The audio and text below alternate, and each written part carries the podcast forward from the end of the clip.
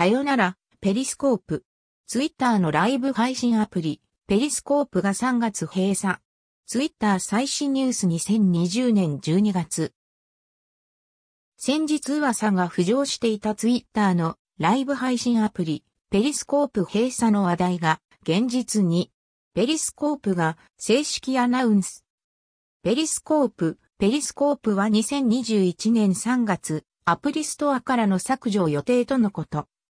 ツイッターに投稿されたライブ配信のリプレイ動画は、そのまま残り、ペリスコープ本体が閉鎖されるまでの間に、アーカイブなどダウンロードできるようになるとのこと。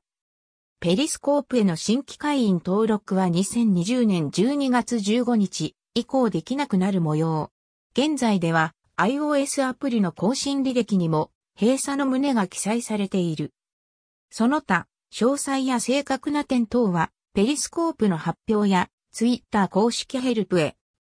Today, we r e sharing that we have made the difficult decision to discontinue Periscope as a separate mobile app by March 2021. ペリスコープファクス。一方、ツイッターには、ビデオチャットしながら、画面共有して、友達と一緒に楽むアプリ、Squad 買収の話題も。関連。ツイッター複数人で音声会話をライブ配信できるオーディオスペース公開開始。ツイッターオーディオスペース、 Audio Spaces 公開開始。ツイッターのクラブハウスみたいなライブ音声会話ルーム。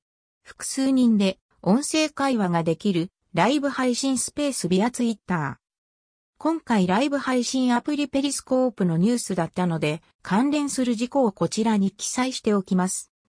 もともと、ツイッターライブでも、音声のみでのライブ配信やゲストを招待してのライブ配信は可能になっていましたが、少し前から話題の浮上していた音声に特化したライブ配信のオーディオスペースが公開テスト開始されました。2020年12月18日。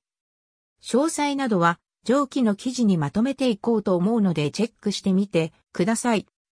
読むのめんどくさい方はポッドキャストでながら聞きどうぞ。